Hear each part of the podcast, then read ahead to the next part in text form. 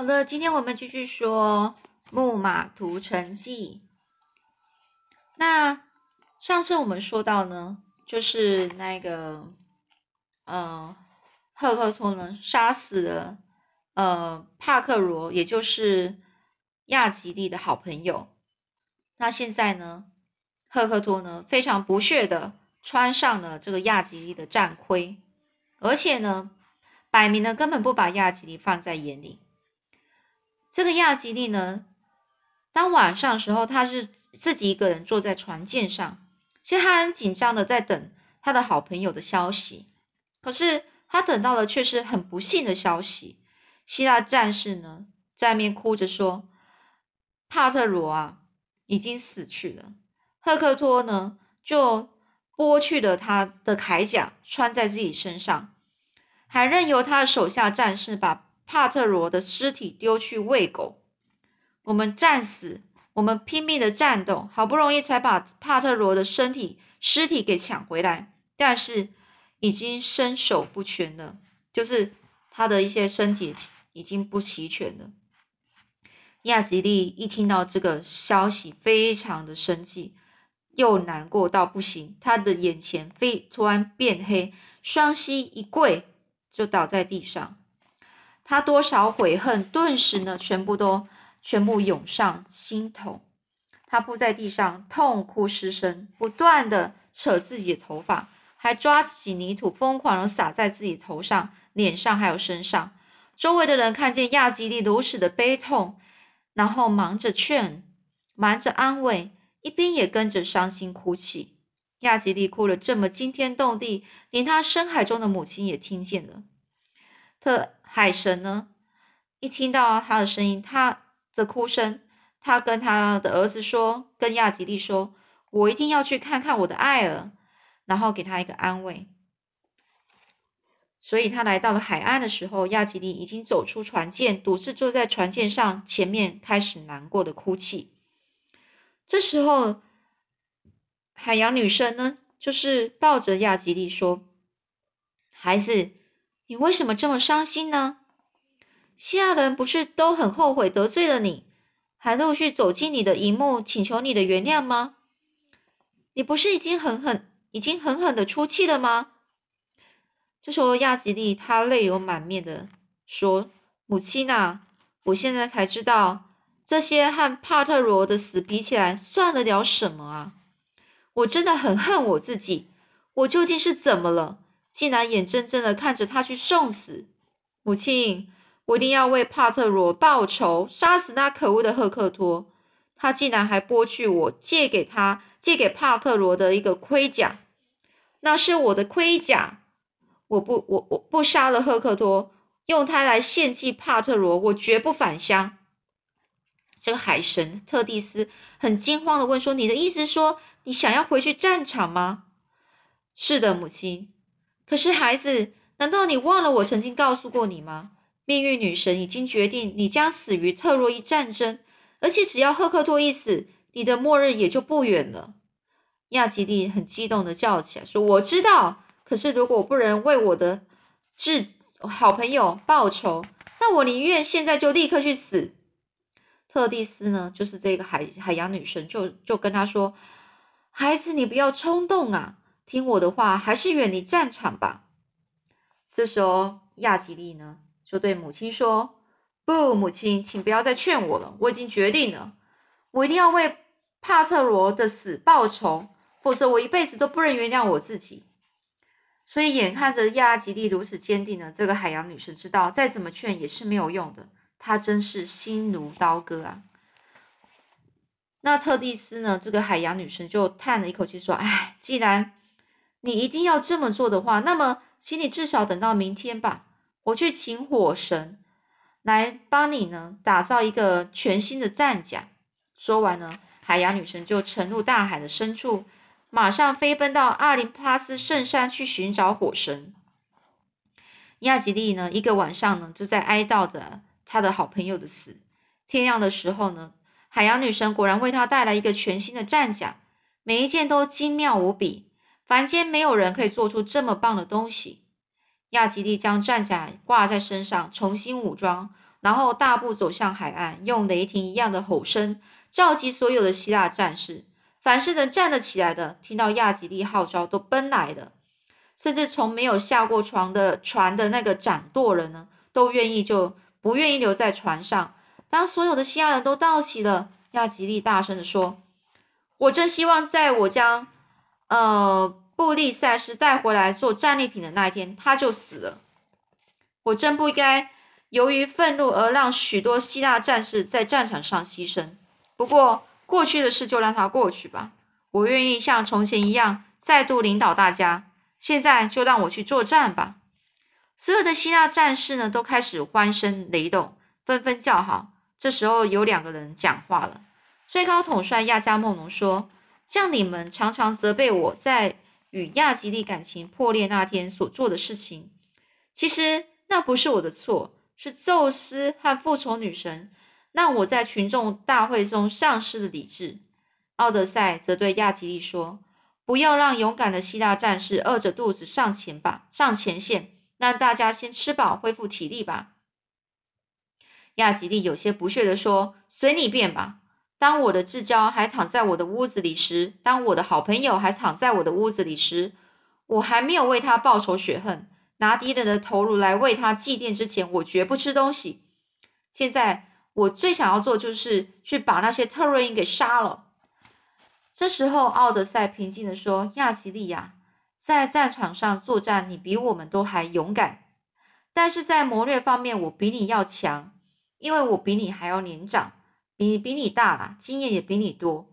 战争是非常惨烈的，而且这些是活下来的人必须靠饮食。”来保持力量啊，才有机会进行更激烈的战斗。于是呢，亚加梦龙和将领们决议，还是让大家都先吃饱再说。等到大家都吃饱了，希腊战士就像潮水一样的跑，呃，跑出去船舰，然后呢，带着战盔还有武器，互相碰撞而发出清脆的响声。很亚吉利呢，默默想着，我的好友啊。帕，嗯，帕特罗啊，我知道命运女神已经决定让我们的鲜血留在异乡的国土，特洛伊的泥土将把我们深深的埋葬。但就算是这样，我也仍然要为你报仇，杀死无数特洛伊人才肯罢休。亚吉利大声吼叫，然后呢，驱着他的战马飞奔前进。宙斯在奥林帕斯圣山召开了呃诸神会议。现在呢，他就说了：“我允许你们呢，就凭自己的心愿去帮助希腊人或者是特洛伊人吧。因为如果没有神参加作战，亚吉利一定会违反命运女神的规定而征服特洛伊城。这个神，他们的其他神都非常高兴，说：‘真的吗？’然后呢，这时候呢，天后赫拉，还有雅典娜、普西顿，还有火神。”众神的侍者也是亡灵的接引接引神哈姆斯，立刻赶到希腊大军那里。而战神呢，太阳神，还有狩猎女神爱神，还还有什么河神，则动身到特洛伊人去那里去。在神呢还没有正式加入双方前进的队伍之前，希腊人因为亚吉利重新加入战场，每个人都显得。斗志高昂，而特洛伊人远远看见亚吉利呢，穿着一身金光灿烂的战甲，就好像战神一般。结果他们就变得非常害怕。不久呢，神呐加入了双方队伍之后，一开始还是到处呐喊，激励的战士，激励着战士。后来呢，神嘛，那些其他的神甚至也自己动起手来了。阿波罗射普西顿，雅典娜战亚雷斯。哈姆斯和阿普洛迪，哈帕哈帕斯特和斯卡曼斯卡曼，呃，在互相斯卡曼就是河神，互相厮杀，真是一场可怕的混战。战场上的战况自然也是十分激烈啊！大地在战士们的的地底土地土地呢，大地在战士的的足下，就是他们脚下呢，隆隆作响。战车、武器，还有一些青铜铠甲，闪耀着光辉。亚吉利一心一意在特洛伊的队伍中寻找赫特赫克托，太阳神阿波罗则一直想保护赫克托。每当赫特赫克托离开队伍太远，就赶紧在他耳边提醒，叫他回到队伍去。可是当赫克托看到弟弟受到亚吉利的攻击时，赫克托愤怒的两个眼睛再也不顾阿波罗的警告，直奔亚吉利，并且又如闪电般挥舞着手中的矛。这时候，亚吉利看到是赫克托，好啊，我终于找到你了！再走近一点，这样你会死得更快。赫克托呢，他也不害怕的回他说：“我知道你很英勇，但神啊会保佑我的。他还是很这我的我的毛啊，就是我的长毛，他还有可能会杀死你。”说着，赫克托呢就用用力的直出他的毛，但是在这时候，雅典娜正站在亚吉利的身后。他向那根毛轻轻的吹了一口气，毛就失去了准头，就就没办法，呃，就没有力气的落在亚吉利的脚下。这时候亚吉利呢，他就是往前，很很很有力气的往走向前，然后是跟他说：“哼，轮到我了。”然后他用矛直向赫克托，但是阿波罗呢，又及时降下一层浓雾。团团围住赫克托，使亚吉利呢一连直出三只矛都落空。这时候亚吉利大骂着：“可恶的家伙，总是仗着神来保护你。不过在神中也有护佑我的人啊！不久的将来，我们仍然会碰面的。到那个时候，我一定会取你的狗命。现在我杀不到你，就先杀死更多的特洛伊人吧。”在一番双方激烈一段时间之后，渐渐的西亚人呢取得上风，特洛伊人呢节节败退，开始逃亡。当他们逃逃到那个湍急的斯卡曼达罗斯河，大概逃逃到河边，他们的可能是他们护城河，似乎是很自然的分往两个方向逃亡。一部分呢逃往城里逃，一部分则呃呃跳到河里面急流里面。一时间，河呢就挤满了人啊、马啊、战车，两岸都发出了一些声音，杀红了眼呐。亚吉利放下其他武器，挥着利剑跳入河里，继续无情的追击。很快的，河水都被鲜血给染红了。亚吉利杀了又杀，突然呢，他从一堆载浮载沉的特洛伊战士战士中发现了一个曾经被他虏获过的男孩。这是一个年轻的特洛伊贵族。这时候，亚吉利十分的惊讶，居然会有这种事。上次我抓到你的时候，不是把你卖为奴隶了吗？怎么你又出现在这里呢？难道我所杀死的特洛伊人，有一天也都会起死回生吗？这个年轻的贵族他哭叫着说：“亚吉利亚，请你可怜可怜我吧，不要杀我。宙斯一定非常痛恨我，才会叫我二度落在你的手上。但是。”只要你肯放了我，我父亲一定愿意出级，出非常高的赎金呐。这亚吉利他就皱着眉头，十分严厉的说：“哼，你这个笨蛋，你不要说什么赎金了。如果帕特帕特罗呢没有死，我也许会愿意放了你。但是现在每一个特洛伊人都得死，连你也在内。”这个人就又回说：“不不，求求你，杀你朋友的是赫克托，不是我啊。”这时候呢，亚吉利又说了：“你别这么可怜兮兮的拼命求饶了，没有用的，你的性命就根本不值得一提。像比你体面杰出多的帕帕特罗呢，不是也死了吗？你认命吧，每一个人都会死，就连我自己。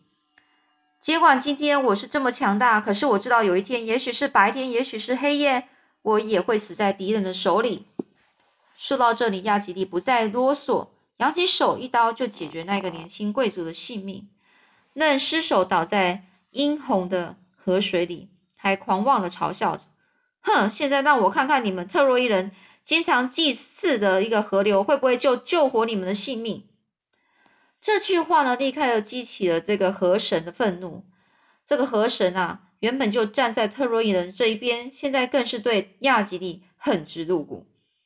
于是呢，他变身为一个英雄，从滚滚的浪涛中冒了出来，并且严厉的指着亚吉利说：“亚吉利，你这残暴的人！你看看四周，我的河流已经被死尸塞得满满的，几乎不能够流到海里面了。你快给我滚开吧！”亚吉利回答说：“好吧，我服从你，因为你是神。但是我仍然要追杀特洛伊人，直到把他们通通都驱逐到城里，并且逼赫克托出面跟我交锋。”于是亚基利离开了这个河神，这而还有这个河，回到岸上继续作战。这样过了一会儿，当许多特洛伊人为了逃命而跳进河里的时候，亚吉利顿时又忘记不久前才对这个河神所许下的承诺，竟然又跳进河里，开始大肆砍杀。这时候马上招来了恶果，这个河神，呃，就很愤怒的把整个河河呢，整个就。泛滥了起来，河里所有的死尸都被推到了河岸，而那些急流不断冲到亚吉利的盾牌，亚吉在亚吉利在这个非常的激烈的个河流中呢，拼命的挣扎，好不容易终于抓到一只一个强壮的树干，这这是河岸一棵榆树的树干，但树干随马上又突然断裂。一个浪头袭来，卷起了亚吉利，把他用力一甩，甩出了这个呃斯卡曼的罗斯河，重重的就扔在一片原野上。亚吉利呢，才刚要爬起来，还没来得及喘口喘气，就吃惊的看到不可思议的大浪仍然不放过他，照样向他袭击过来。所以亚吉利立刻跳了起来，在原野上开始狂奔，他就跑在这个惊涛巨浪的后。的前面，而那个巨浪则在他的后面紧追着不舍。很快的大浪追了他，并且进一步几乎要吞没了他。这时候，亚吉利在水中挣扎，忍不住又生气又哀怨了。天哪，难道没有一个神可以同情我吗？愿意帮我一起对抗愤怒的河神吗？我不应该死在这里呀！任何一个大英雄都不应该是这样死法。我宁愿死在赫克托。或其他强者的手上，而不是像一个赶羊的孩子，在这个渡过河的时候被激流给冲走。就在亚吉利悲伤的时候，海神普西顿还有女战士雅典娜化身为两个凡人出现在他身边，及时拉了他一把。亚吉利趁这时候弯下腰跳了出来，终于重新站在陆地上。之后呢？这个战况又是如何呢？我们下次再说喽。